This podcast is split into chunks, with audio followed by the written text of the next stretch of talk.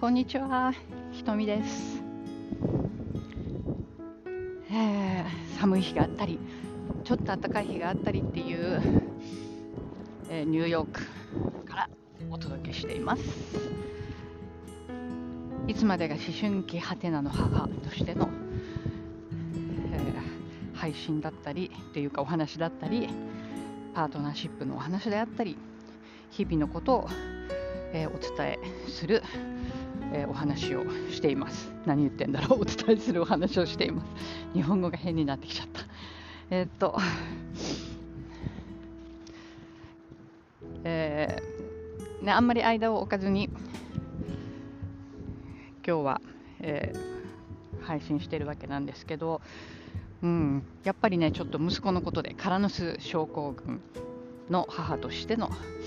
お話かなと思います、今日は。えなぜかというと、先週息子が1ヶ月半の自宅滞在を終えて、大学の寮に戻って行ってしまいました。それは、えー前回のエピソードでお話しした通りなんですけれども、うん、なんかね、まだね、1週間経ってもまだ寂しい気持ちが抜けませんっていうのが正直なところです。相変わらずやることはいろいろあるんですけれどね。昼夜昼夜、あ、昼違う、朝夜朝夜と、えー、ズームでやったりとか、えー生きがいフォーラムっていうのでね、ちょっとお話しさせるさせていただく機会があったので、そちらの方もあったりとか、忙しくはしているんだけれども、うん、やっぱりふと、ふとじゃないね、かなりですね、そういう、でね、オンラインでね、何かをやっている朝と夜以外の昼間にやっぱり、ふっと寂しさが押し寄せてくることが何度かあります。お昼になったら、今日のランチ何？って聞いてきて、夕方ぐらいになったら今日のディナー何？みたいなことをうるさく言い、えーゲームで大声をオンラインゲームでね友達とゲームをするんでそのゲームで大声を出して、えー私たちをうるさいという気持ちにさせたりとかそういう、えーことがまるっきりやっぱりないと寂しいなーっていうふうにとっても感じています。不思議なのは8月に8月末に大学に息,、ね、息子を下ろしてきてそれで帰ってきた時よりもなんだか寂しさを感じるんですよね。これなんでなんででしょうね。そんなにやってることも変わりはないとは言えるんですよね。まあちょっとうまくいかないことがあったりとか、へこむことはあるので、そのせいかなとは思うんだけれど、あとはお天気のせいかなって思ったり。9月頃はね、まだ多分7時ぐらいまで明るかったと思うんですよね。6時、7時まで明るかったのが、もう4時半過ぎからはこう日が落ちてきて暗い感じになってくるっていうとところがあって、心寂しい感じだったりとか、お天気が雪模様であったりとか、ね、ウィンターストームが来たりしていたし、こう気が気持ちがこうパーって晴れることがない。やっぱりそういうのって、えーね、心理状態にかなり影響するんだなっていうことを改めて感じています。あとそれとね、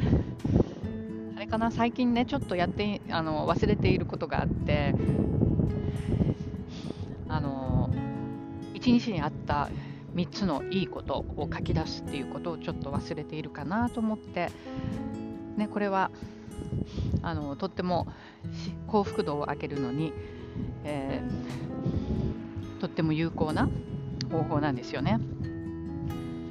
一日その日一日あったことを3つあのいいことを3つ寝る前に書き出すっていう幸福度を上げるワークなんですよね。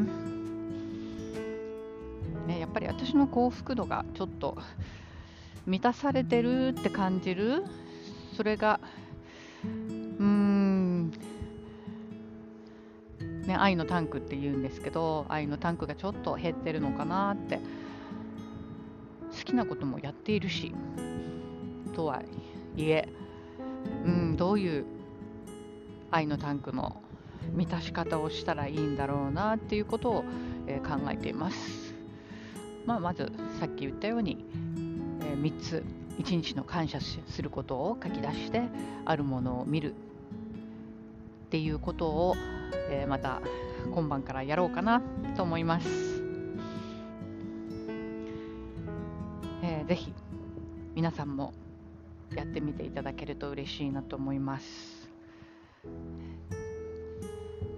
でこのえーとね、アンカーで聞いてくださってこの配信を、ね、アンカーで聞いてくださっている方はボイスメモが残せますのでそちらの方をぜひぜひ活用して何か私に一言コメントを、えー、とかなんかこう言いたいなみたいなことがあるときはぜひそちらを、え、ご活用くださいね。ぜひぜひ何かえー、お便りというか声を聞いてくださっている方の声を聞けたら嬉しいなと思います、えー、それでは今日はそんな感じで